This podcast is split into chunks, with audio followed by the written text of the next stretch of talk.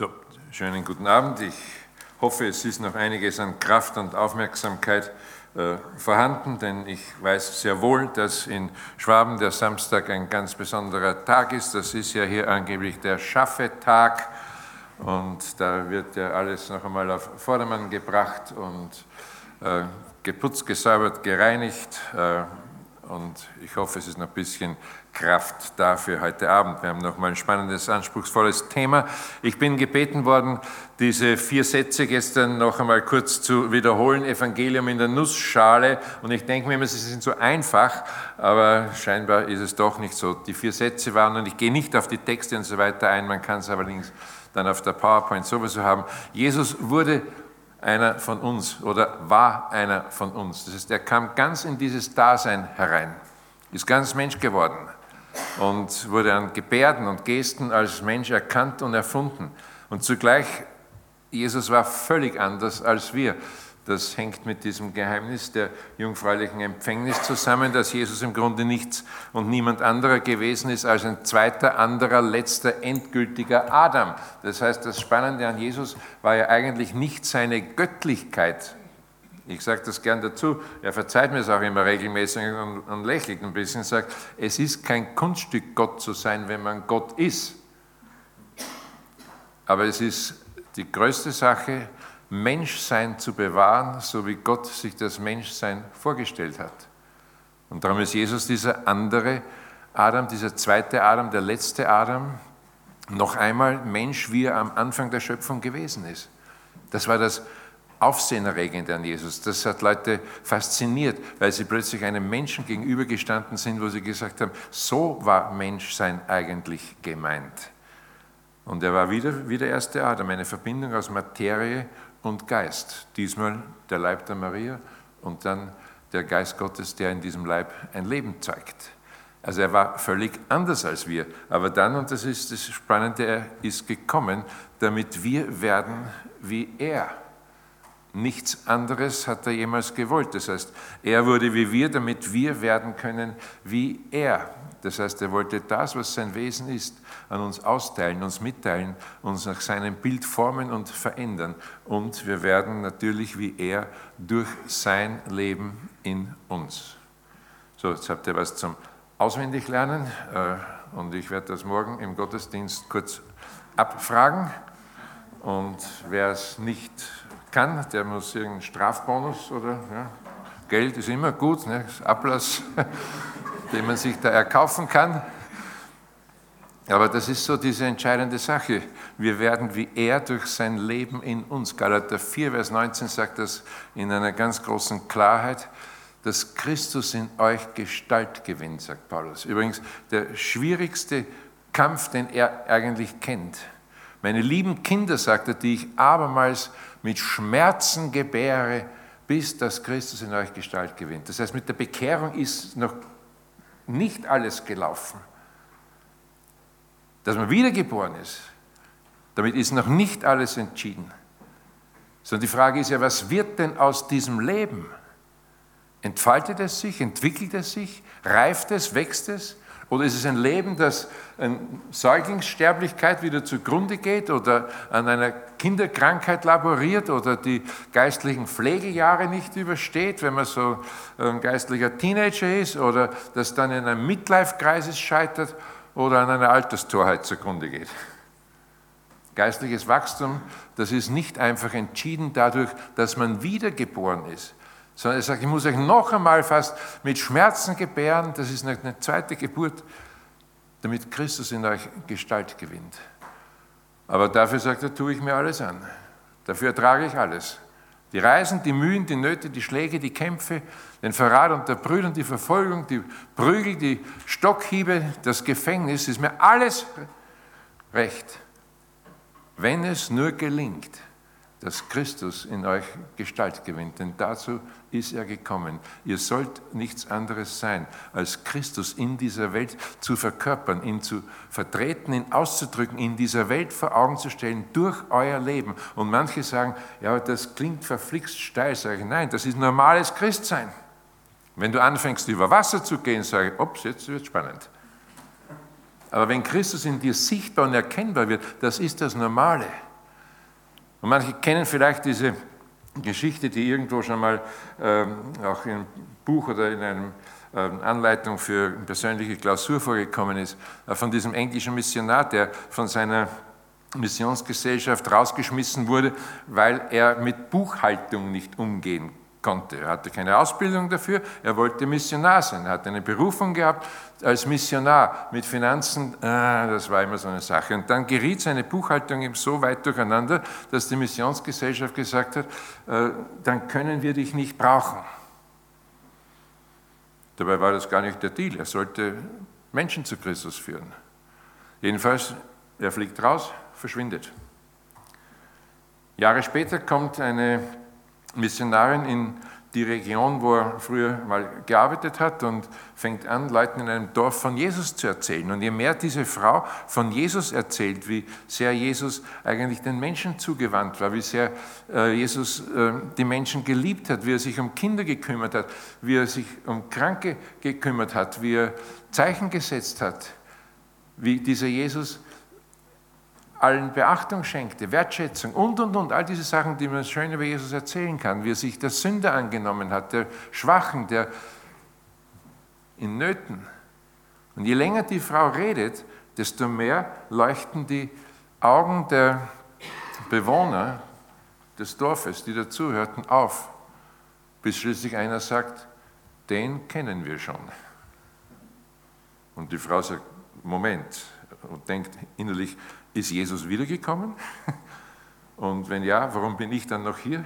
Müsste ich nicht entrückt sein? Ja, jedenfalls, sie fragt, was meint ihr? Ja, das, was du uns gerade beschrieben hast, das haben wir schon seit einiger Zeit in unserem Dorf. Da hinten, in dieser vorletzten Hütte, da ist ein Mann, der macht genau die gleichen Dinge, die du von diesem Jesus erzählt hast kümmert sich um unsere Kranken. Als die Cholera gewesen ist, ist er von Haus zu Haus gegangen, hat ohne Rücksicht auf Verluste oder Ansteckungsgefahr den Leuten weiterhin geholfen. Kinder haben ihn geliebt und er hat auch ein paar Zeichen scheinbar tun können in diesem Dorf. Und sie haben gesagt, du hast uns gerade Jesus geschildert. Und wir haben einen Menschen unter uns, auf den die Beschreibung wunderbar passt. Wir kennen ihn gut. Und Fußnote, eine wahre Geschichte. Nicht nett ausgedacht, tatsächlich so passiert. Das ist das Ziel. Wir werden wie er durch sein Leben in uns und dass Christus in uns Gestalt gewinnt, das ist das Entscheidende, worum es geht. So, dann zum Thema von heute Abend über das Leben das zum Auftrag passt. Und da geht es natürlich ein bisschen ans Eingemachte und auch ins Kleingedruckte hinein, aber das muss jetzt sein. Und ich habe äh, drei äh, Überschriften für heute Abend. Mal sehen, was wir abdecken können. Zunächst ist Erstaunliches zu vermelden und da sehen wir einen kleinen Text in Apostelgeschichte 8, die ersten vier Verse. Dann ein zweiter Teil, einfaches Leben gar nicht so einfach. Und das dritte, einladende Gemeinschaft vom guten Umgang miteinander. Ich lese uns einen Text vor, sage ich noch dazu. Wir reden über Sendung in diesen Tagen. Und ich würde sagen, es liegt Segen auf der Sendung, die man wahrnimmt und annimmt. Denn wenn wir uns rufen lassen in das, was Gott vorbereitet hat, sind wir selber die Beschenkten. Übrigens, umgekehrt ist es leider auch so, die Kräfte, die nicht nach außen verbraucht werden, wenden sich zerstörerisch nach innen. Sehen wir morgen noch ein bisschen was dazu, aber das ist mir wichtig. Wenn wir uns rufen lassen in das, was Gott vorbereitet hat, sind wir selber die Beschenkten. Es gibt eine erstaunliche kleine Begebenheit in der Apostelgeschichte, Kapitel 8, die ersten vier Verse. Es erhob sich an diesem Tag eine große Verfolgung über die Gemeinde in Jerusalem. Da zerstreuten sich alle in die Länder Judäa und Samarien außer den Aposteln. Es bestatteten aber den Stephanus gottesfürchtige Männer und hielten eine große Klage über ihn. Saulus aber suchte, die Gemeinde zu zerstören, ging von Haus zu Haus, schleppte Männer und Frauen fort und warf sie ins Gefängnis. Und die nun zerstreut worden waren, zogen umher und predigten das Evangelium. Darum geht es bei der Sendung. Die retten, die sich retten lassen. Wie viele das sein werden, kann ich nicht sagen. Aber eins steht fest, unser Auftrag ist nicht die Rettung der Welt, die Bewahrung dieser Kultur und Europas, sondern Seelen gewinnen für die Ewigkeit. Wir werden auch kein Reich in dieser Welt aufrichten. Paradise Now, so sehr wir es uns auch wünschen mögen, wird nicht stattfinden. Denn Reich Gottes war immer nur eins, Jesus selber auf dem Thron des Herzens wir werden auch keine Macht ausüben können. Doch es gibt gelegentlich ein paar prominente Christen, die hier und da noch etwas Einfluss haben, aber wir werden diese Welt nicht retten und auch nicht in ein Paradies verwandeln. Aber wir werden unterwegs sein als Boten mit leichtem Gepäck, um die zu finden, die nach Gott suchen. Und der Sprachbefund von unserem Text, der ist schon sehr interessant. Die, die zerstreut waren, Diaspiro, heißt eigentlich vom Griechischen ein schönes Wort, auseinandersehen. Das heißt, da werden Leute aus ihrer Idylle herausgeholt und werden hinausgesät, ausgestreut wie ein Samen. Wir machen bei uns in Österreich immer wieder die Erfahrung, dass unsere Diaspora-Gemeinden, von daher kommt das Wort ja auch nicht, die zerstreuten, diese Diaspora-Gemeinden sich lieber einigeln und unter sich bleiben, um ihre Identität zu bewahren. Aber für diese Leute hier in der Apostelgeschichte, da war die Zerstreuung keine Katastrophe, sondern eine Gelegenheit. Und sie haben diese Gelegenheit genutzt, sie sind herumgezogen, die Erchomai. Sie haben Wanderschaft gemacht, gingen herum, zogen herum. Und als Menschen mit einem brennenden Herzen trugen sie dieses Herz auch auf der Zunge, denn die, die zerstreut waren, von denen wird gesagt, euer Gelitzo, sie haben die gute Nachricht überbracht. Sie haben eine gute Botschaft überbracht. Sie haben es verkündigt. Sie haben Gutes zu berichten gehabt. Und das ist für mich ein absoluter Hammer. Das muss man sich nämlich mal vorstellen. Die zerstreut worden waren, predigten das Evangelium. Für mich ist das ein ganz enormes Zeichen von einem verwandelten Herzen. Die hatten ja alles verloren. Fürs Evangelium alles riskiert und alles verloren, waren Vertriebene, Flüchtlinge geworden. Alles war ihnen weggebrochen und sie hatten nicht viel mehr gerettet als ihr Leben und das, was sie am Leib hatten und mit sich tragen konnten. Und das, was sie da mitnehmen konnten, dürfte äh, sicher keinen Möbelwagen gebraucht haben. Und die erste Frage, die Sie haben, ist scheinbar nicht gewesen, wie kann ich mir jetzt wieder eine gesicherte Existenz aufbauen? Die erste Frage scheint gewesen zu sein, wo ist der Nächste, dem ich weitererzählen kann, was Christus für mich bedeutet und was das für jeden Menschen bedeuten muss? Das scheint die erste Frage gewesen zu sein. Nicht, wie kann ich mich wieder verwurzeln und wieder etablieren und wieder einrichten und wie kann ich wieder so ein bisschen zu Wohlstand kommen und ein gesichertes Leben führen. Nein, nein, die waren zerstreut, hinausgesät als Same und das Wichtigste schien ihnen gewesen zu sein, die gute Nachricht fröhlich weiterzutratschen. Und sie hatten auch nichts zu bieten. Ihr Leben war ein Zeugnis davon, dass man für Christus alles verlieren kann. Das Einzige, was sie bieten konnten, war allerdings Christus.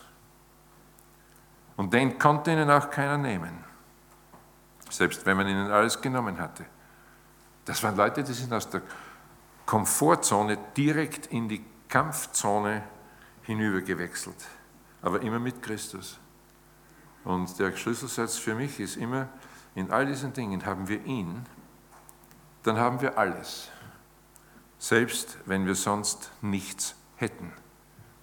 Haben wir ihn nicht, dann haben wir nichts, selbst wenn wir sonst alles hätten. Das bedeutet es, wenn Jesus mein Ein und alles ist. Ich füge übrigens in Klammern hinzu, ohne da groß stehen zu bleiben, es war eine Laienbewegung. Die Apostel blieben nämlich in Jerusalem, warum auch immer, muss man nicht negativ gleich beurteilen. Manche sagen, ja, die Oberhocker in Jerusalem, äh, nein, lasse ich stecken, nehme ich nicht. Aber diese Leute in der Apostelgeschichte haben etwas verwirklicht. Da hat Christus in denen eine Gestalt gewonnen. Und man muss das sehen. Wer Christus ähnlich ist, lebt Sendung. Oder wer Sendung lebt, lebt Christus ähnlich. Das gehört einfach zusammen. Und sie haben das im Grunde von Christus übernommen und gelernt, sind nur seinem Beispiel gefolgt. Denn Jesus hat das selber schon vorgemacht. Jesus war selber ein Seelsorger, ein Prediger und vor allem ein Wanderer. Er war ständig unterwegs zu Menschen. Er ging hin. Und wenn man ins Evangelium reinschaut, dann sieht man, Jesus ist als Wanderer unterwegs. Nicht immer ist seine Botschaft willkommen, aber er zieht sich nicht zurück, sondern er zieht weiter. Matthäus 4, Vers 12. Er zog in das galiläische Land. Matthäus 4, Vers 13, er verließ Nazareth, geht weg aus seiner Heimatstadt. 4, Vers 13 kommt er nach Kapernaum. Jesus macht diesen Ort zeitweilig zu seinem Stützpunkt. Matthäus 4, Vers 18, er ging am galiläischen Meer entlang. Matthäus 4, 21, als er von da an weiterging. Matthäus 4, 23 ging umher im ganzen galiläischen Land. Matthäus 5, Vers 12 geht er auf einen Berg. Matthäus 8, Vers 1 geht er vom Berg herunter. Matthäus 8, Vers 5 geht er nach Kapernaum und besonders eindrücklich dann im Markus Evangelium 1, Vers 38, wo er sagt, lasst uns in die nächsten Städte gehen. Oder Markus 2, Vers 1, nach etlichen Tagen ging er wieder nach Kapernaum. Ihr müsst es mal im Evangelium nachschlagen, um herauszufinden, wie oft das vorkommt. Er zog weiter, er kam nach, ging dorthin und ging dorthin. Das heißt, Jesus in den Evangelien war unterwegs zu den Menschen. Er ging hin. Er hat kein Zentrum gehabt, kein Kirchengebäude. Er war als Rabbi nicht einmal ein Schulhaupt. Er war Vorsteher eines Jüngerkreises, für den er kein Quartier hatte. Kein fröhlich gepflegtes theologisches Seminar. Er war mit den Knilchen da unterwegs. Gelegentlich hat er einen Stützpunkt gehabt, Kapernaum, in dem Sinn, dass er von dort weitere Unternehmungen gestartet hat. Und als er die Jünger aufgefordert hat, mitzugehen, hieß das eben, sie verließen alles. Sicher ist da auch diese Facette und dieser Akzent drinnen, dass wir uns von den Vorgaben und Vorstellungen unserer Eltern lösen müssen. Aber auch von dem, was unsere Kultur vorgibt, müssen wir uns lösen. Womöglich auch von dem, was unsere Gemeindekultur ist, dass wir uns von dem lösen und dass wir endlich begreifen, es geht nicht um Etabliertheit oder Sesshaftigkeit, sich niederlassen, alt eingesessen zu sein, festgefahren und unbeweglich zu werden, sondern es geht um Gemeinde unterwegs, Gemeinde im Aufbruch, Gemeinde in Bewegung. Gemeinde unterwegs zu den Menschen. Und hier muss man sicherlich auch ein paar Anmerkungen machen, dass wir weg müssen von dieser Komm-Struktur allein und hin zu einer G-Struktur. Ich muss an meinen Schwiegervater denken. Der kam aus dem Zweiten Weltkrieg zurück äh, und hatte ein Bein verloren. Hat den Wald von seinem Vater übernommen und mit einem Bein die ganze Forstarbeit gemacht. Kettensäge konnte er sich keine leisten, wäre auch nicht gegangen. Mühsame, aufreibende, anstrengende Arbeit. Und dann am Abend, oder vor allem auch in den Zeiten, wo Waldarbeit vielleicht ein bisschen weniger war, Tja, was hat er da gemacht? Er ging durch die Dörfer rund um unsere Burg Sternberg, ging von Haus zu Haus mit Kalender, mit Traktaten, mit einer Einladung. Und das ist ihm überhaupt nicht leicht gefallen. Er ist oft belächelt worden, wieder fortgeschickt. Manche haben gesagt, wir haben schon unseren Glauben. Aber dann, nach Jahren, ich habe extra in meinem Manuskript in Klammern ein Rufzeichen, nach Jahren die ersten tieferen Gespräche. Und dann, weil man gewusst hat, auf den Mann ist Verlass. Jeder wusste, er ist der Forstmann von der Burg Sternberg da oben, der die ganze Arbeit im Wald mit einem Bein macht und so. Und dieser Mann geht von Haus zu Haus, um Leute auf Jesus anzusprechen. Da muss irgendwas dran sein.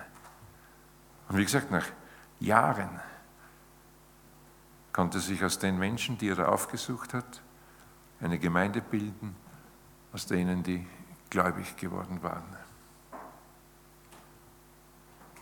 Und bis heute sprechen sie von ihm. Und wenn wir als Zugezogene mit Leuten ins Gespräch kommen und sagen, wer wir sind, und dass meine Frau die Tochter von diesem Mann war, fröhliches, erkennendes Lächeln, wissend. Ja, war bei uns auch. Manche denken auch gern zurück an die Jungscherstunden oder an die Kinderstunden, in denen sie drinnen gewesen sind. Da ist etwas passiert einfach, wo man sagen muss, es haben sich nicht alle bekehrt, das wissen wir. Eh. Aber da, hat sich, da ist etwas passiert, weil einer gegangen ist und gegangen ist und immer wieder unterwegs war zu den Menschen und sie aufgesucht hat in ihren Häusern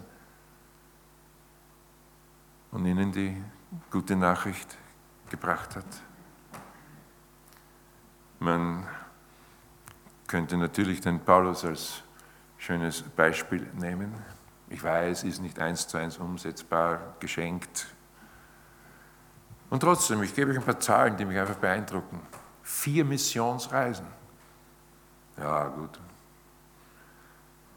Die erste 2200 Kilometer, die zweite 4500 Kilometer, die dritte 4500 Kilometer, die vierte 3500 Kilometer. Und das damalige Reisebedingungen, das meiste per Pedes, zu Fuß. Und selbst wenn er auf einem Schiff unterwegs war, kann man das nicht mit einer Kreuzfahrt auf der Costa Fantasia vergleichen.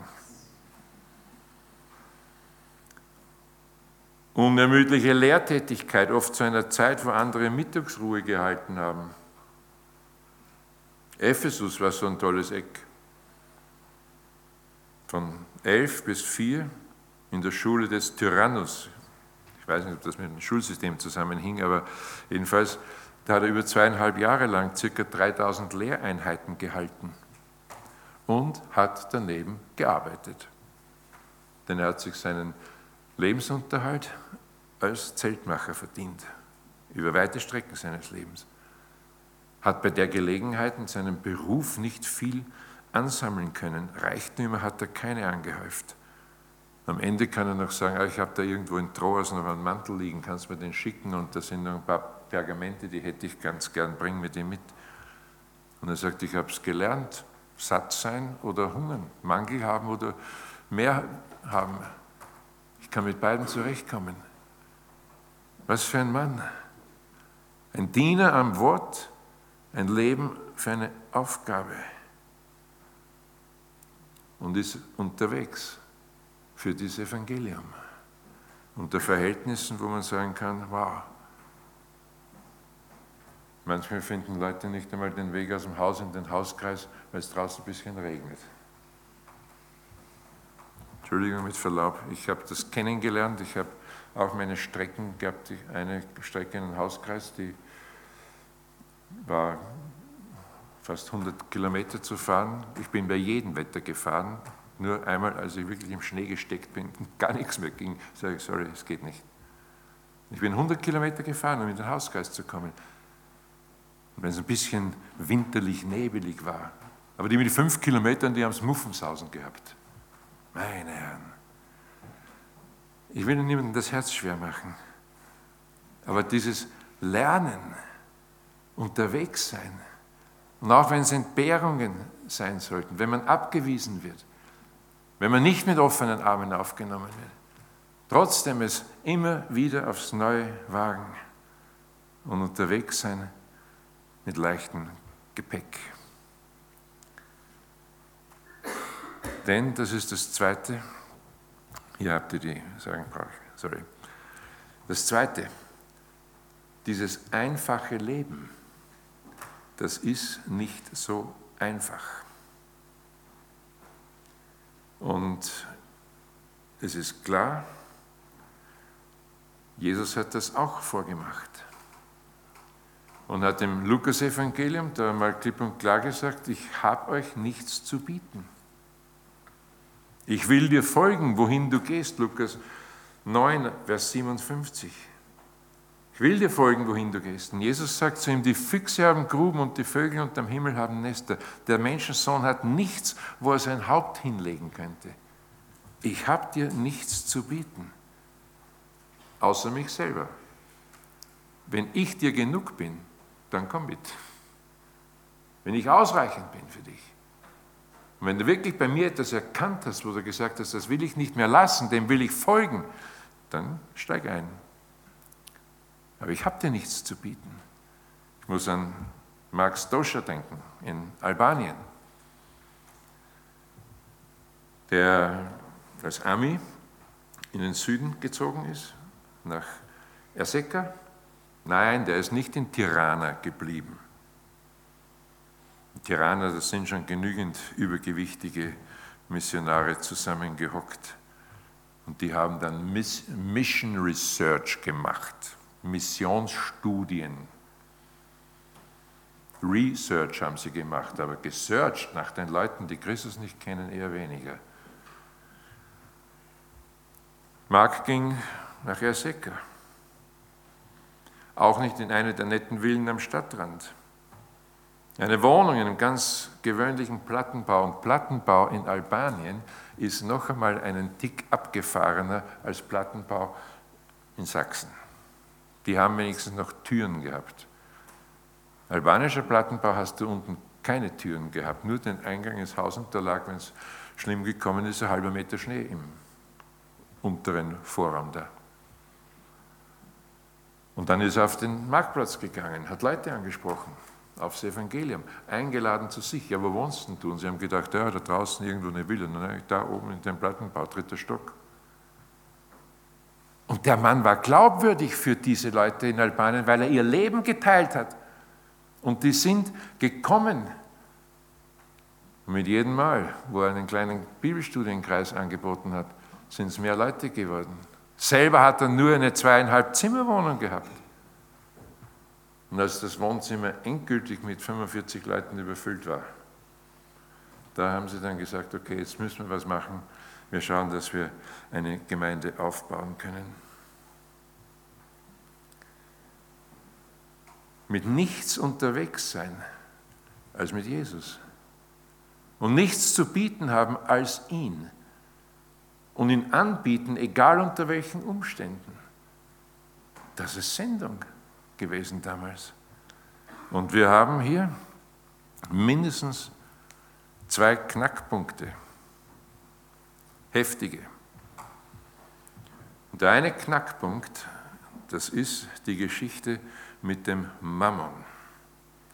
Und es geht darum, diesen anderen Gott in seine Schranken zu weisen, nämlich zu entscheiden, soll das Geld Mittel sein für mein Leben, das erlaubt, oder hat es die Mitte? Und der längste zusammenhängende Abschnitt in der Bergpredigt Jesu. Matthäus 6, die Verse 19 bis 34, geht es genau um diese Frage nach dem Mammon. Ihr merkt übrigens, Mammon, das war nicht nur oder ist nicht erst unser Wohlstandsproblem, dieser vielgescholtene Materialismus. Mammon war damals schon das Thema. Und wie gesagt, Jesus redet in der Bergpredigt lange, gründlich und ausführlich zu dem Thema. Und das, was er zu verkündigen hat, ist nicht geeignet, uns zu beruhigen, denn er verkündigt in Matthäus 6, Vers 24 ein knallhartes Entweder-Oder. Gott oder Geld, ihr müsst euch entscheiden. Gott oder Mammon. Ohne Wenn und Aber muss man diese Entscheidung treffen. Den einen lieben, den anderen hassen, an dem einen hängen, den anderen verachten. Gott und Geld, beides geht nicht. Niemand kann zwei Herren dienen. Und wie gesagt, es ist schon in Ordnung, ich bleibe dabei. Als Mittel mögen die Dinge in Ordnung sein und erlaubt sein. Als Mitte des Lebens werden sie zum Götzen. Und Mammon, das ist in der Bergpredigt der andere Gott. Der andere, das andere, worauf man sich verlässt, wo man sein Vertrauen hineinsetzt. Das stammt aus dem äh, hebräischen Wort oder aramäischen Wort Aman, Emet, das, was man als treu erachtet, worauf man sich verlassen kann, was meine Sicherheiten sind. Und da sagt Jesus, ihr müsst euch entscheiden. Setzt ihr auf Gott eure Sicherheit oder auf die Dinge dieses Lebens, dieser Welt? Und hier wird es natürlich äh, in einer ganz bestimmten Weise auch sehr schwierig. Als Prinzip ist es ja klar, da hat Jesus die Sache geklärt, entweder Gott oder Geld. Aber wenn man sagt, als Mittel sind die Dinge notwendig, dann wird es schwierig, denn ich kann euch kein Maß vorgeben. Denn da landen wir in der Gesetzlichkeit. Es spießt sich immer im Detail. Hätte Jesus gesagt, meine Jünger gehen nur zu Fuß, und das gilt für alle Zeit, auch in Sindelfingen, dann hätten wir es vielleicht akzeptiert. Aber nichts ist schwieriger als geistlich Leben in einer, in einer materialistischen Welt. Unglaublich schwierig. Und wie gesagt, ich, ich, ich habe kein Maß. Ich kann nicht sagen, wie viel ist zu viel, wie viel ist genug. Das wird gesetzlich. Das darf ich gar nicht.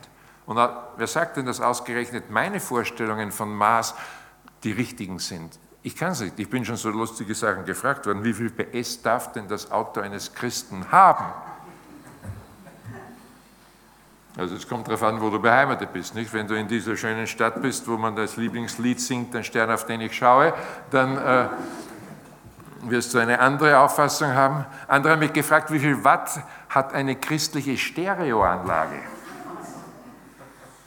Ich habe dann ein bisschen pumpig zurückgesagt, du Dödel, das heißt gar nicht Stereoanlage, das ist ein Dolby Surround System. Ich habe kein Maß. Und es ist fatal, gell? Wir haben so viel und wir brauchen auch viel. Ich habe auch in Israel im Freien übernachtet. Ende August, Anfang September wird schwierig hier. Wir müssen unser Dach über dem Kopf haben. Wir müssen unseren fahrbaren Untersitz haben. Wenn ich hierher geritten wäre, ich weiß nicht, ob ich schon auf halber Strecke wäre. Es, es ist tatsächlich vertrackt, die ganze Geschichte. Die Frage heißt trotzdem, wie schaffen wir es, dass es uns nicht gefangen nimmt und dass es nicht unser Leben bestimmt? Das Herz braucht eine Vision, aber ein Herz verträgt nur eine Vision. Und die vielen Dinge sind mit Sicherheit keine Vision. Und die vielen Dinge werden alle Sachen sein, die wir zurücklassen werden. Das letzte Hemd hat keine Taschen. Du rettest nichts durchs Grab hindurch. Es bleibt alles zurück. Aber es kann uns passieren, dass das, was zurückbleibt und keinen bleibenden Wert hat und keine bleibenden Werte schafft, dass diese Sorgen um diese vielen Dinge, da geht uns der Blick für das Wesentliche, nämlich für das Reich Gottes verloren. Und Reich Gottes heißt, das ist die Herrschaft Jesu in jedem Lebensbereich und er darf auch sein Wort zu meinen Bedürfnissen und Ansprüchen sagen. Aber ich kann dir nicht sagen, was er dir individuell sagt. Ich kann dir nur an dein Herz appellieren. Verlier dich nicht Und verschwende dein Leben nicht an die Dinge, die weder Zukunft noch Verheißung haben. Setz dein Leben ein für bleibende Werte und schnall das endlich einmal. Das Einzige, was du mitbringst in die Ewigkeit, sind die Menschen, die du für Christus gewonnen hast und denen du zum Segen geworden bist. Und du nimmst die S-Klasse sicher nicht mit. Entschuldigung. Ich stehe unter Personenschutz, kriege ich das hier? Ja. Du kannst diese Dinge nicht mitnehmen und trotzdem hängt unser Herz dran, trotzdem beschäftigt es uns, trotzdem schlafen wir schlecht über diese Dinge, machen uns Sorgen und wisst ihr, was Anbetung ist? Nein, nicht die 20 Minuten Lobpreis, wo man so macht, diese Glühbirnenfrömmigkeit da. Ne? Anbetung ist immer das, was deine Kraft kriegt, deine Zeit bekommt, deine Nerven bekommt, dein Herz hat, deine Träume, deine Fantasien. Das betest du an. Nicht 20 Minuten lang irgendeinen Lobpreis abziehen. Ich habe eh nichts dagegen, ich singe auch ganz gerne. Aber das ist nicht Anbetung. Anbetung ist das, was dir das Herz abgewonnen hat. Und ob das Christus ist, ist eine Frage. Also setzt dein Leben ein für bleibende Werte. Und noch was. Wir haben nicht Kraft für alles zu leben. Und wir bekommen von Christus auch nicht Kraft für all unseren Kleinkram. Den faulen Zahn ziehe ich euch mit gerne. Aber du bekommst von ihm alle Kraft,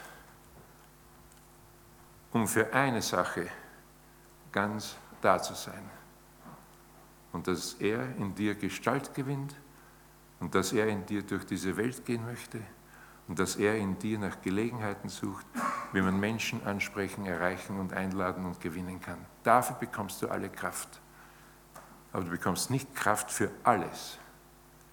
Du kriegst ein, alle Kraft für eins. Also mein Appell. Verliert euch nicht in den Dingen. Verliert euch nicht an die Dinge. Verliert euch nicht um die Sorgen um die Dinge. Lasst nicht zu, dass euer Leben draufgeht und aufgeht in dieser Sorge um die Kleinigkeiten, nicht im Kleinkram untergehen und ersticken. Setzt das an erste Stelle. Das Reich Gottes beschließt das. Und das muss immer wieder entschieden werden. Da geht es darum, immer wieder. Das ist der Kampf gegen das eigene Herz, das oft so süchtig und begierig ist. Nefesh habe ich gesagt, nicht? Hals, Kehle, Gurgel, Schlund, das, was nicht satt zu kriegen ist, das, was ständig hungert, dürstet, verlangt und ständig gefüllt werden möchte mit den Dingen dieser Schöpfung, obwohl der Schöpfer der Dinge der Einzige ist, der diese Seele erfüllen kann.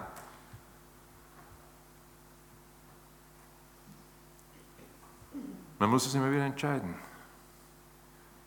Oder wie wir beim Herrn geredet haben.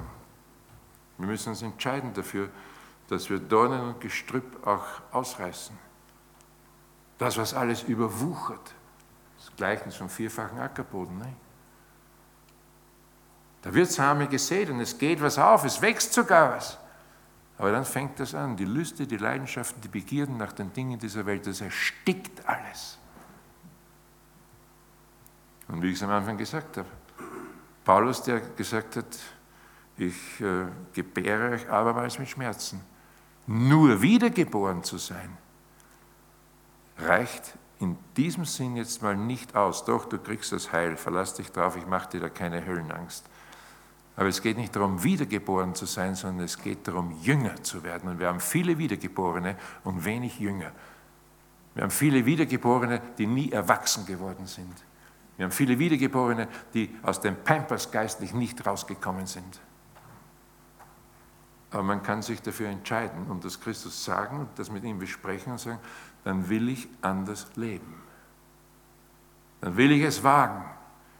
Nochmal, kein Maß, ich kann dir da kein Maß vorlegen. Und nochmal dazu, ich, du wirst auch nicht verhungern und erfrieren und verdursten. Also wisch dir die Tränen ab mit Schmirgelpapier. Denn Jesus braucht dich lebendig, nicht abgemagert, schwach und als Leiche. Du kriegst, was du brauchst, aber lass dir von ihm zeigen und sagen, wie viel das sein soll. Das Zweite ist natürlich die Sache mit der Multi-Optionsgesellschaft. Diese Welt ist crazy. Absolut verrückt. Und du brauchst nicht glauben, dass diese Welt einmal weniger bunter sein wird, weniger schriller wird, lauter, schräger, fordernder, eindeckender. Du brauchst nicht auf eine Welt hoffen, bis auf weiteres, wo alles in braunes Packpapier verpackt ist. Nein, das wird immer bunter, heftiger, schneller. Zahllose Möglichkeiten, so vieles, was man tun kann, woran man sich verlieren kann, so vieles, was man auch verpassen kann, was einem entgehen könnte, an Kontakten, an Hobbys, an Aufstiegsmöglichkeiten. Das Internet ist da, das Smartphone ist da, die Eventkultur gibt es, das Bundesligaspiel gibt es. Spielt wir heute? Weiß ich nicht. Die Liste ist endlos. Deutsch-holländischer Therapeut hat ein interessantes Buch geschrieben mit einer, einem ganz tollen Titel, der merkt man sich ganz leicht, ich weiß nicht, was ich wollen soll.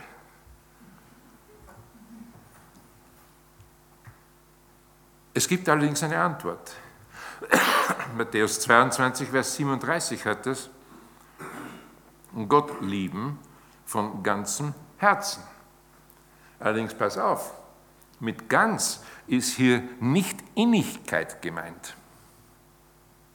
Mit ganz ist hier auch nicht Intensität gemeint, sondern ganz heißt eben total, vollständig, Ganzheit eben. Ungespalten sein, ungeteilt sein, nicht abgelenkt und nicht schwankend. Und die Schrift kennt eine ganze Reihe von starken Hinweisen in diese Richtung, dass sie sagt, es geht um Eindeutigkeit und es geht um Entschiedenheit. Und man kann eben nur einen Herrn haben und lieben. Und über dieses Verhältnis zum Geld haben wir schon geredet. Als Mittel zum Leben ist es in Ordnung. Als Mitte des Lebens wird es zum Götzen. Man kann auch nur einen Weg gehen. Das nennt sich dann Nachfolge. Es sei denn, man entscheidet sich dafür, oder entscheidet sich, da braucht man sich gar nicht entscheiden dafür, dass man ein provisorisches Dasein lebt, so ein Leben von der Hand in den Mund, von Gelegenheit zu Gelegenheit. Und das ist ein Leben, das ist dann ungefähr so spannend, wie wenn man Hühner auf dem Hühnerhof beobachtet. Das ist mal gemacht. So ein Huhn am Hühnerhof beobachtet. Das Huhn, das tuckert da vor sich hin, dann sieht es da ein Korn, dann macht das Huhn ein Pack und dann sieht es halb links ein Korn und biegt links ab und macht wieder Pack und dann ist da halb links hinten wieder ein Korn und so Pack, Pack, Pack. Und so pickt sich das Vieh durchs Leben und endet wie Hühner zu Enten pflegen, nämlich kopflos in einem Kochtopf. Was für ein Lebenskonzept. Leben von der Hand in den Mund, von Gelegenheit zur nächsten, Short-Terming. Keine langfristigen Verpflichtungen, Loyalitäten. Aber man kann nur einen Weg gehen. Versucht man zwei Wege gleichzeitig unter die Füße zu nehmen, das klappt ja gar nicht. Du musst dich für einen Weg entscheiden. Wenn man zu viele Wege einschlägt, kommt man auf keinem Weg weit. Man kann auch nur durch eine Tür gehen. Wie gesagt, eine Horrorvorstellung für Menschen, die in einer Multi-Optionsgesellschaft zu Hause sind. Generation Maybe habe ich da einen spannenden Artikel in der Welt gelesen. Generation, die sagt, vielleicht, mal sehen, wenn es passt. Du, nicht weil ich so ein Held bin, gell? aber als ich in die Bibelschule ging nach Capenray, da musste ich ein Jahr im Voraus alle Unterlagen einreichen die Anmeldung, die Referenzen, die Zeugnisse und mein Lebenslauf musste ein Jahr vorher musste das beim äh, Registrar liegen. Heute sind wir in den Bibelschulen froh, wenn sie zwei Wochen nachdem sie gekommen sind, die Papiere endlich beisammen haben. Mal sehen, vielleicht, wenn was Besseres daherkommt. Was ich so erlebt habe an Berufungen und so, es ist, ist absolut irre. Da sagt jemand, ich habe eine Berufung bis die Blondine daherkommt als Querschläger. Berufung weg. Oder sie geht mit und sagt, wenn das Klavier nicht mitkommt, gehen wir beide nicht. Ich habe in Liebenzell. Gibt es noch eigentlich die Bräuteschule? Ja. Ja, werden auch schon weich, gell? Entschuldigung. Da, wurde, da wurden die jungen Frauen der angehenden Missionare ein halbes Jahr oder ein ganzes Jahr ganzes Jahr einbestellt, weil die Frauen lernen sollten, was es heißt, bedeuten würde, mit einem Missionar verheiratet zu sein. Hm? Und man wusste ganz genau, die Frau ist dann der Wendehals. Der Mann ist das Haupt. Der Hals entscheidet, in welche Richtung dieses Haupt schaut. Und was glaubt ihr, wie viele Berufungen schon gescheitert sind an den Forderungen und Ansprüchen von Frauen? Mhm.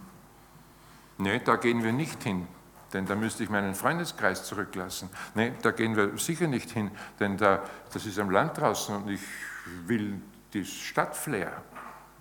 Gibt es Tragödien. Und das kann es nicht sein. Aber wie gesagt, eine Tür. Nicht vielleicht. Und eine Tür heißt, ich werde andere Türen nicht durchschreiten können. Und die Räume, die hinter anderen Türen sind, die bleiben mir verschlossen, die lerne ich nicht kennen. Aber ich lerne das kennen, wo ich durch die eine Tür hindurchgehe. Brauche nicht groß dazu sagen, dass hinter jedem Wort immer auch Jesus steht. Jesus ist der Herr, Jesus ist der Weg, Jesus ist auch die Tür. Ist ja auch völlig klar. Und ich kann nur einen Meister haben, auch das haben wir schon besprochen.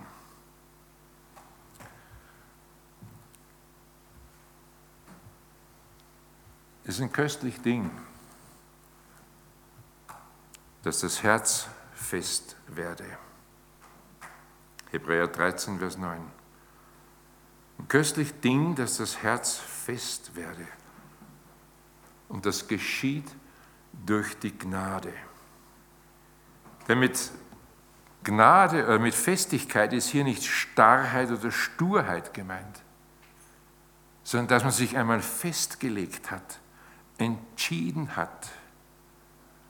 Und dann diese Festigkeit entwickelt, bei einer einmal getroffenen Entscheidung auch zu bleiben. Und das alles aus Gnade.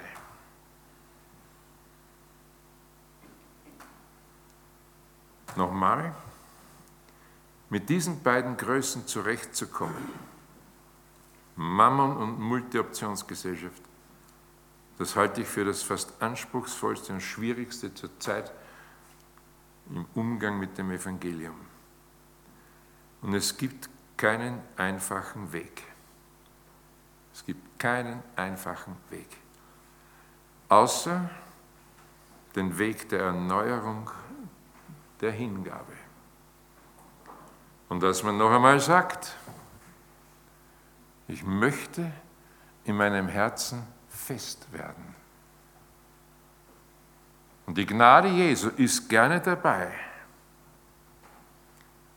aber ich möchte bestimmte Dinge wieder festmachen in meinem Leben. Ich möchte mich wieder zurückrufen lassen auf den Weg. Ich will nicht länger, dass Jesus mich nur bedienen soll und bespaßen soll und dass er mich berühren soll und dass er mir gut tun soll, sondern ich will, dass er mich verwenden kann. Ich will ihm verfügbar sein.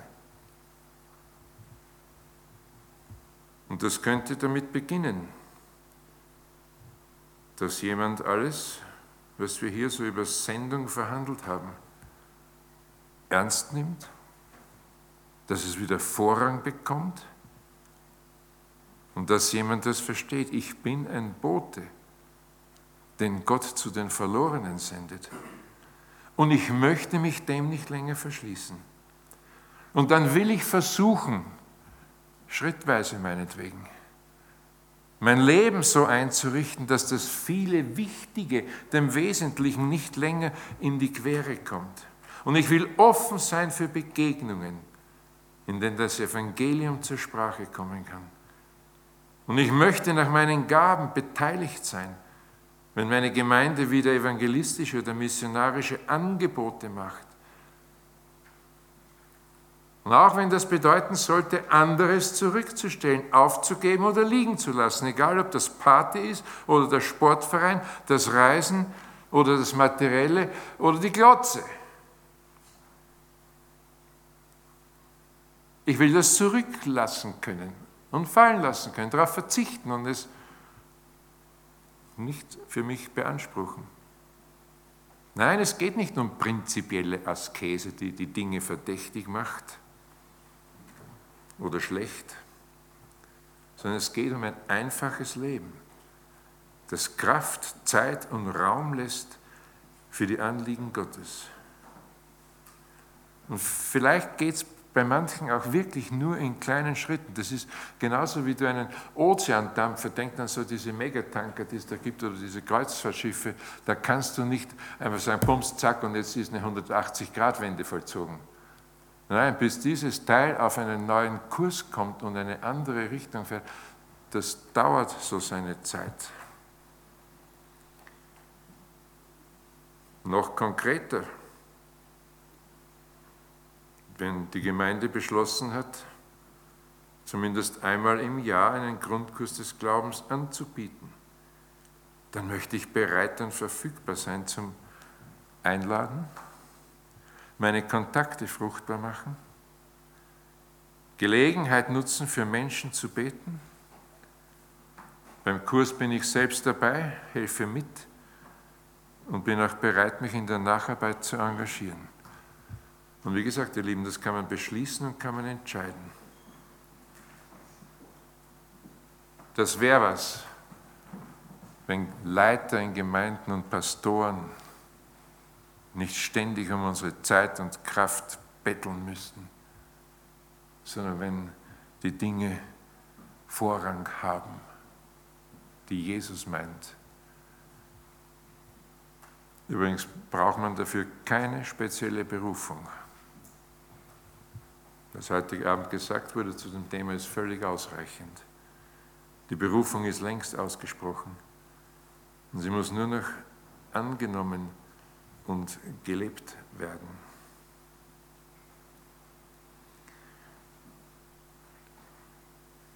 Ich würde vorschlagen, wir nehmen uns jetzt, und ich mache dann noch einen kleinen Nachschlag, aber ich würde vorschlagen, wir nehmen uns einfach mal den Luxus und werden zwei, drei Minuten still. Es braucht keiner aufstehen, braucht keiner nach vorne gehen, braucht keiner irgendwo einen Zettel abgeben. Doch ganz mutige melden sich beim Pastor, Prediger oder bei einem der Leiter und sagen, ich habe das auch für mich jetzt entschieden.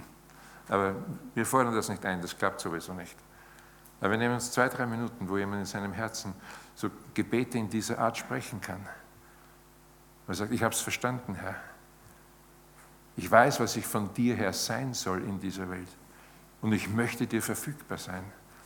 Und auch wenn es mit Heulen und Zähneknirschen abgeht oder mit Blut, Schweiß und Tränen, aber ich möchte mein Leben wieder so vereinfachen, dass du mir die Dinge auferlegen kannst, die dir wichtig sind und dass ich mich nicht ständig abschleppe mit Zeug und Kram, das in der Ewigkeit sowieso nicht ankommt.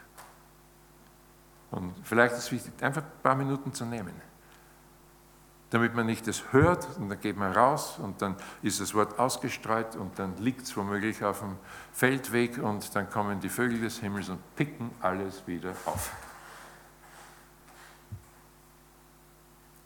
Nehmt euch drei Minuten Zeit, um mit Jesus über diese Dinge zu reden. Und ich mache Mut. Trefft eure Entscheidungen. Plus dazu gehört auch, dass man immer weiß, wenn wir einsteigen in das, was Gott für uns bereithält, was er möchte, sind wir immer selber die Beschenkten.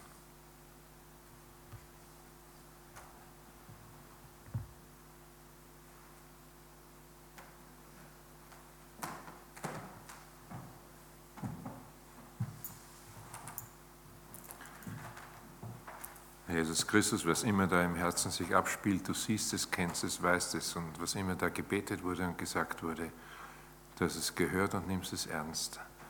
Und ich möchte einfach darum beten, dass es auch hier in unserer Zeit, auch in dieser Gemeinde, in diesem Region, in diesem Umfeld, nochmal ein Ruck durch die Leute geht und dass sie wissen, wozu sie da sind.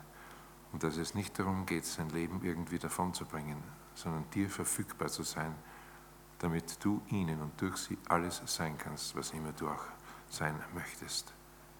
Amen. Schafft ihr noch eine Kleinigkeit? Ich frage ehrlich. Also.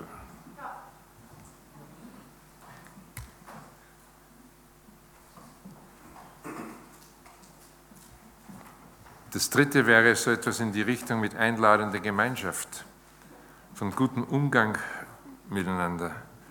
Und es geht sicherlich, wenn es um die Frage geht, das Leben, das zum Auftrag passt, da geht es wirklich um Gemeinschaft, in der man anders lebt als in der Welt, wo buchstäblich ein anderes Leben sichtbar wird, nämlich das Leben Jesu in den Menschen. Und Philippa 2, die ersten fünf Verse, da lesen wir, gesinnt sein wie Christus. Da steht nicht, benehmt euch christlich, denn das kann man ganz schnell nach eigenen Vorstellungen und Gutdünken fühlen. Nein, nein, gesinnt sein wie Christus. Oder in Kolosser 1, Vers 4 lesen wir von der Liebe zu allen Heiligen, auch zu den merkwürdigen Heiligen. Die soll es ja geben, äh, zumindest bei uns in Österreich. Ich weiß nicht, wie das in Deutschland ist. Die Liebe zu allen Heiligen.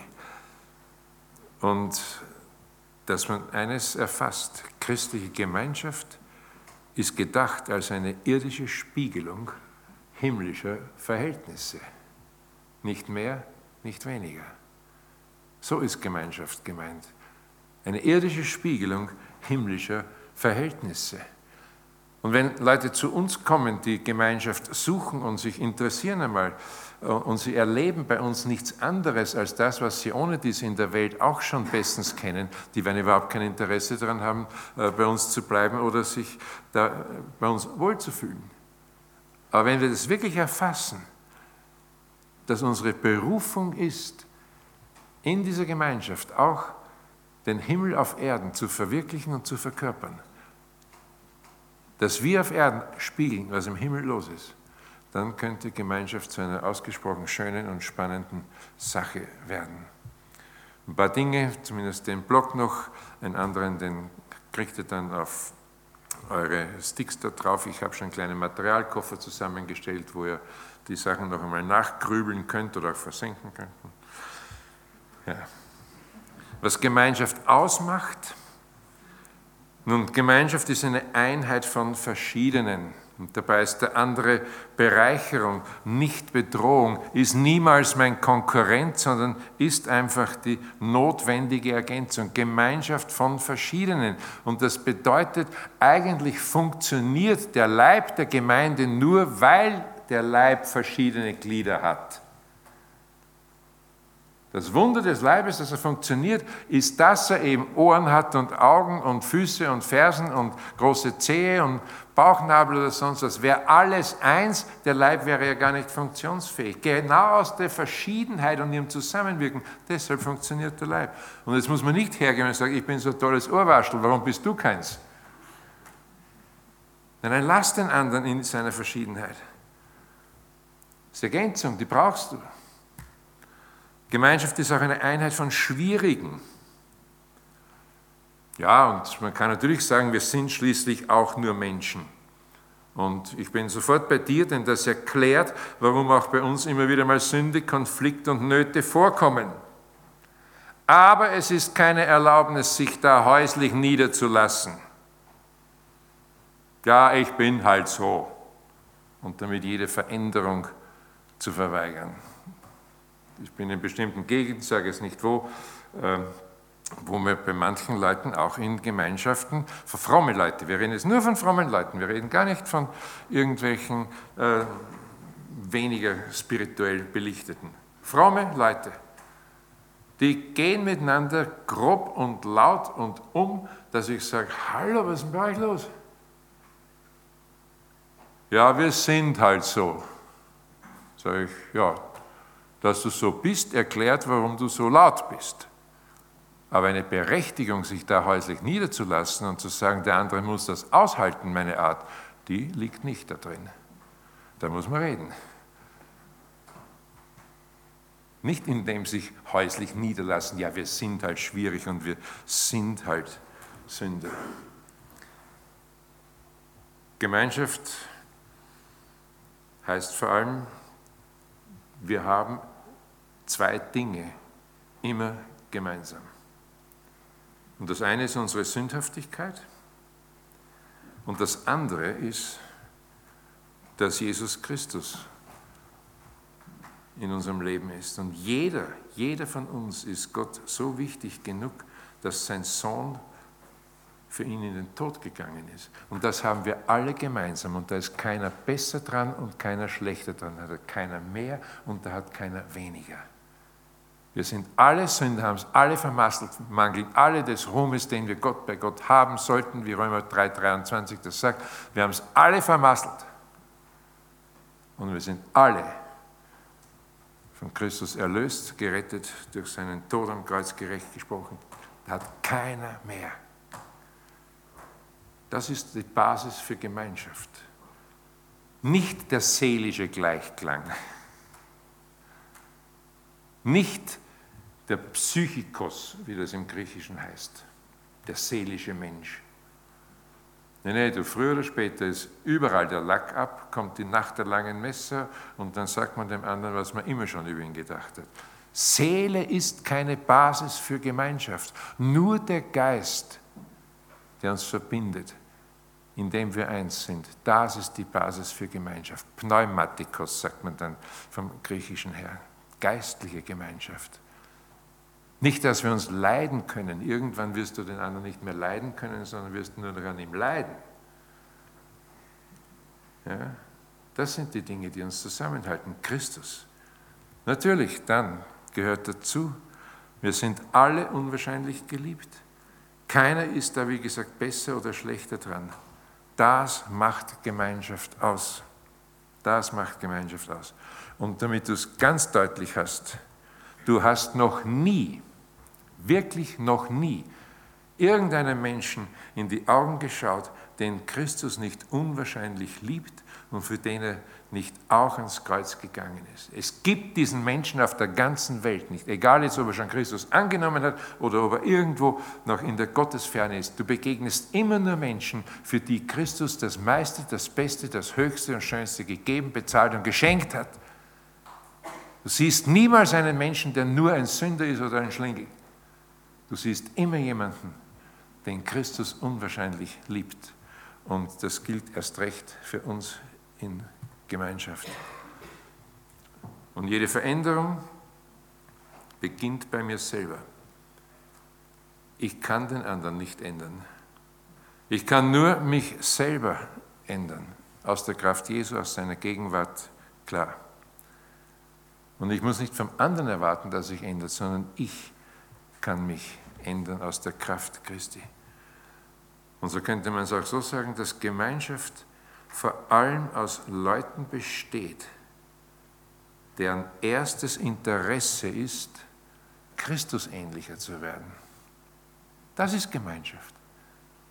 Jeder Einzelne ist eigentlich jemand, so ist es gedacht, dessen oberstes Interesse darin besteht, Christus ähnlicher zu werden. Das macht uns aus. Das ist dein und mein Part. Und wenn du dann Christus ähnlich wirst, wirst du ihn auch in jede Situation hineintragen. Es gibt auch hier wieder zwei Störfaktoren. Ich nenne sie, ich führe das jetzt nicht aus, Ihr kriegt dazu ein Manuskript von mir, wo man das nachlesen kann. Ist vor allem für Pastoren und für Leiter, Figuren der Gemeinde höchst aufschlussreich, nämlich was Gemeinschaft gefährdet. Das ist dieser Narzissmus, der uns auch in Gemeinden und Gemeinschaften und Werken begegnet dass jeder sich für ein Originalgenie hält, dass jeder denkt von sich, er ist der Größte, der Beste, der Coolste, alles müsste sich um ihn drehen, seine Anliegen sind die wichtigsten und alles, was er meint und vertritt, das gehört auf den Leuchter und so weiter. Und das Dumme ist, wenn wir viele Narzissten haben, dann könnt ihr euch vorstellen, wie lustig das dann zugeht. Und dass es immer nur darum geht, dass Jesus mich gut versorgt und bedient. Und das ist dann die Frage, sind die Leute mündig oder sind sie Rechthaber? Leiter werden viel häufiger hinterfragt heute als früher. Leiter haben einen enorm schweren Job. Die werden hinterfragt, müssen sich rechtfertigen. Und manche Leiter kommen dann in diese Versuchung hinein, dass sie nicht mehr leiten oder führen, sondern nur noch moderieren. Das heißt, der ist nur noch am Hinhören, was ist die Gemengelage, wie sind die Gruppen und wie kann man Gesprächsprozesse jetzt dazwischen den einzelnen Fraktionen angehen und wie kann man das moderieren. Das hat nichts mit Leiten zu tun, sondern einfach nur äh, ja, versuchen, die Gemeinde so ein bisschen zusammenzuhalten. Kurs halten ist heute überhaupt nicht einfach. Und dann passiert natürlich das Nächste, und wie gesagt, da steht mehr in diesem Papier drinnen.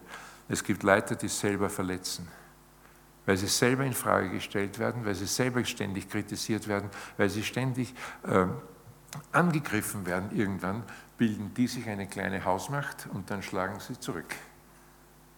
Und das Ergebnis, was du dann hast, wenn verletzt wird in Gemeinden, dann ist das nächste im Effekt dann eine Fragmentierung und das Ergebnis sind die unchurched believers oder die gemeindelosen Gläubigen. Die gehen weg aus der Gemeinde, tauchen irgendwo unter, tauchen auch nirgendwo auf.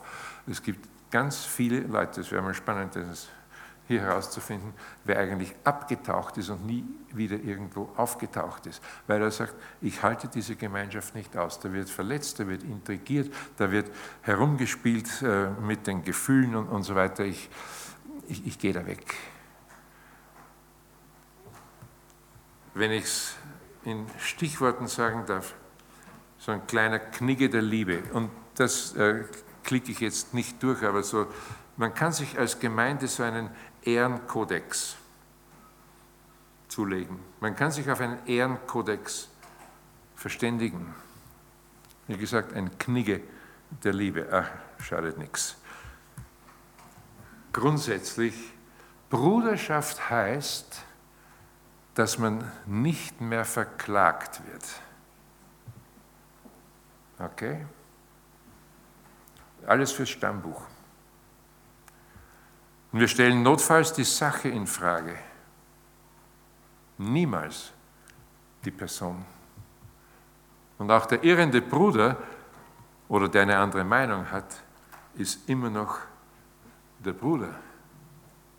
Und die Frage ist ja, woher weißt du, dass ausgerechnet er falsch liegt? Wir nehmen eine Sache nicht persönlich, wenn sie nicht so gemeint war. Wir unterstellen dem anderen nichts Böses. Wir unterstellen immer, dass es gut meint. Wir reden nicht schlecht übereinander. Wir reden miteinander, nicht übereinander. Wir reden, wir verbreiten auch keine Gerüchte, schon gar nicht falsche oder ungeprüfte. Wir tratschen nicht. Wir reden auch nicht hinterm Rücken über den anderen. Und so weiter. Das sind alles spannende Dinge. Wir intrigieren auch nicht und zetteln keine Verschwörungen an, bedrohen und bedrängen nicht, achten auf eine angstfreie Atmosphäre. Übrigens, wenn man ungeschützt sprechen kann und wenn man auch einmal Unsinn sagen darf, ohne dass man gleich niedergefahren wird, das ist der einzige Raum oder Möglichkeit, wie sich Kreativität entfaltet. Man darf einmal einen Blödsinn sagen. Ja gut, dann, nein, das passt jetzt nicht, aber okay, wer hat noch was? Angstfreier Raum, dass man nicht ständig Angst haben muss, das Richtige sagen zu müssen. Wir gehen nicht grob miteinander um. Dafür sind wir großzügig mit Wertschätzung, Lob und Anerkennung. Und wir entschuldigen uns sofort, wenn wir uns im Ton vergriffen haben wir hören zu, lassen den anderen ausreden und wir entwickeln einen geheiligten Umgang mit Macht.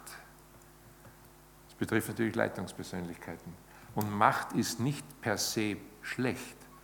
Macht kommt davon, dass man etwas machen kann. Hat nicht mit purer Durchsetzung zu tun. Macht ist gut, nur kann sie auch missbraucht werden, das weiß jeder.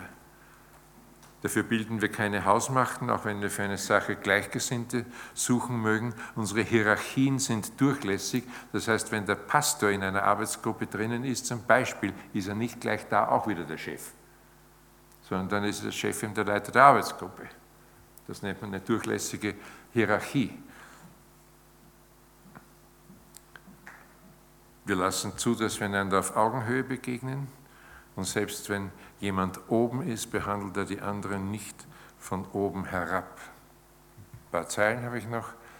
Wir respektieren uns mit Gaben und Grenzen und verlangen nicht, dass der andere die gleichen Gaben hat, die ich habe oder die gleichen Grenzen. Und da ist eben der eine Visionär, der andere Verwalter. Beides wird gebraucht.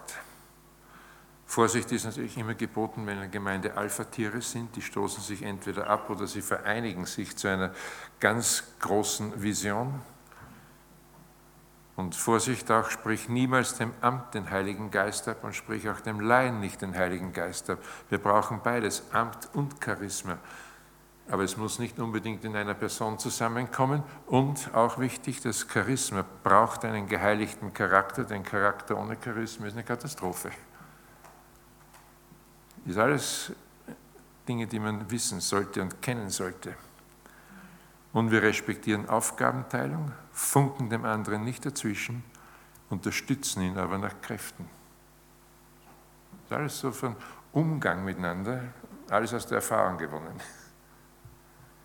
Letzten Dinge, wir vergeben einander, sind nicht nachtragend, denn wir haben ein entspanntes Verhältnis zur Sünde. Das muss ich erklären. Ich habe, das Satz ist mir vor zwei, drei Jahren irgendwann einmal rausgerutscht bei meiner Frau und wo ich gesagt habe zu ihr, wir brauchen ein entspanntes Verhältnis zur Sünde. Und meine Frau sagt, was, ist eine sehr fromme Frau, entspanntes Verhältnis zur Sünde?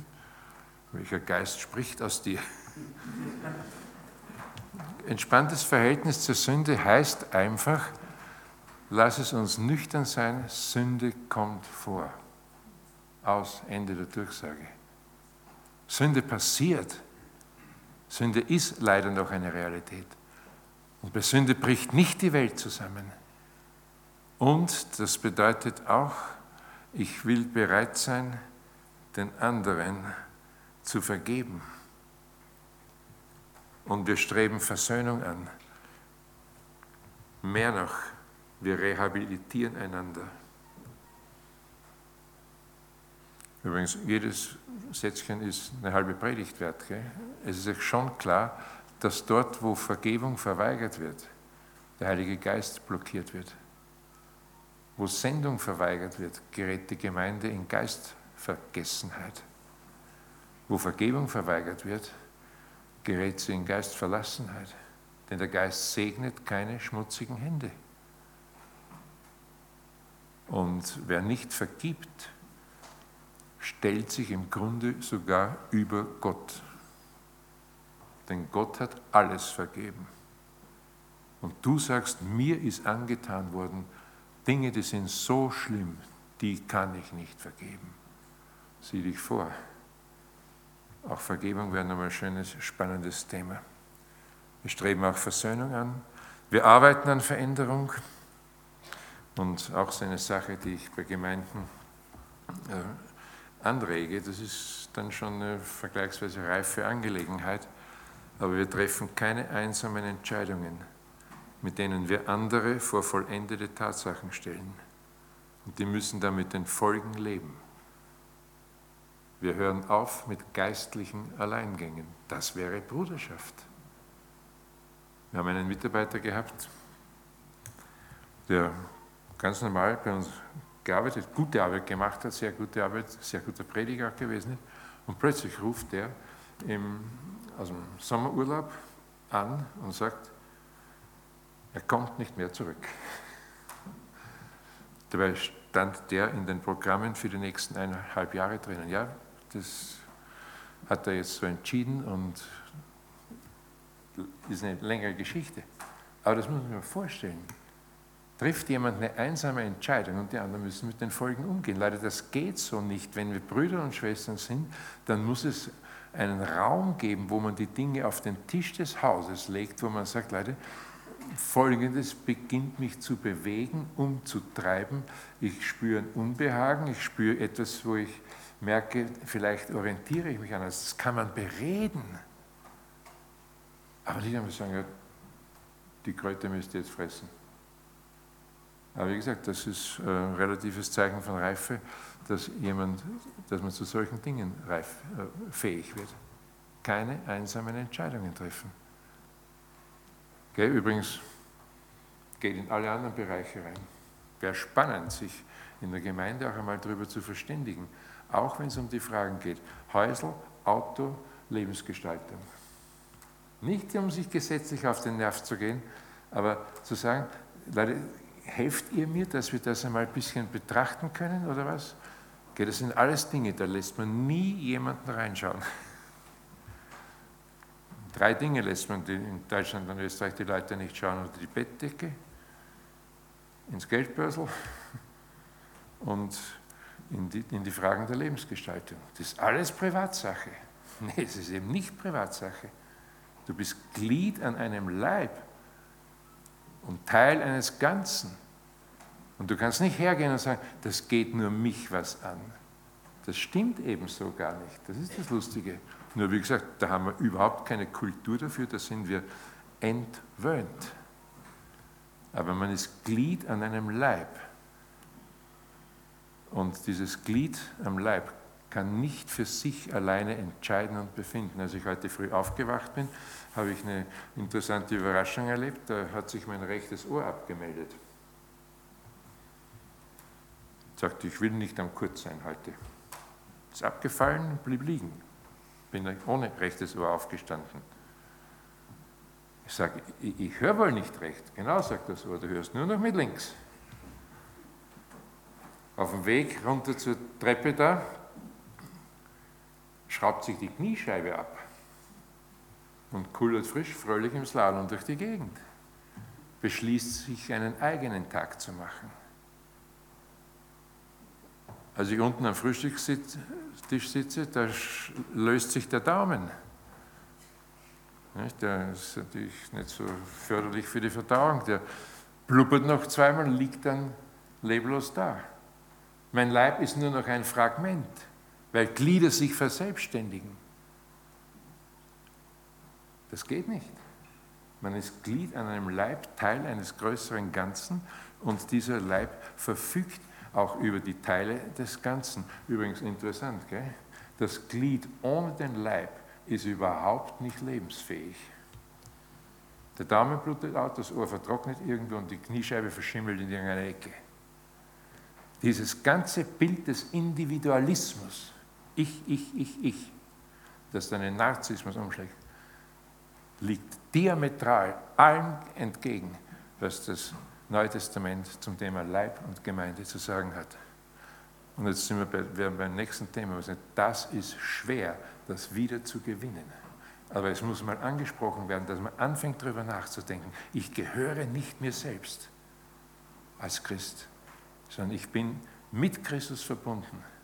Und es geht nicht nur um ein Erich-Christentum, wo es darum geht, er und ich und ich und er, sondern wir sind Glieder an einem Leib will bedacht sein. Darum dann auch keine einsamen Entscheidungen. Man bespricht die Dinge. Ich bete nochmal und dann danke für die Erlaubnis, ein bisschen Überzeit zu kriegen. Herr Jesus Christus, wir wollen dir von Herzen danken, dass du selber der große Liebhaber deiner Gemeinde bist, ein, der, der die Gemeinde liebt als Braut, der, dessen Leib die Gemeinde ist, der Leib, mit dem du durch diese Welt gehst. Und wir möchten dich von Herzen bitten, dass alles zerfledderte und zerfranste und fragmentierte, was so in Auflösung begriffen ist, dass es wieder zusammenfindet, dass da wieder ein Bewusstsein darüber besteht, wir gehören zusammen, wir sind eins in dir. Und dass wir da auch unser Leben gemeinsam anschauen und uns helfen. Nein, nicht knechten und drangsalieren, Herr, aber dass wir die Dinge besprechen und sagen, was geht, was geht nicht, was meint ihr? Herr, hilf uns einfach zu einem ganz neuen Bewusstsein dafür, dass wir eine einladende Gemeinschaft werden, wo die Menschen ein anderes Leben entdecken, sehen und kennenlernen, wo einer für den anderen da ist und wo wir wissen, die Basis, das bist immer du, dein Tod für uns, dein Leben in uns und der Geist, der durch uns wirkt, lebt und spricht und dass wir ein Leib sind, in dem du bis heute durch die Welt gehen möchtest. Und dafür danke ich dir, dass das unsere Berufung ist. Amen.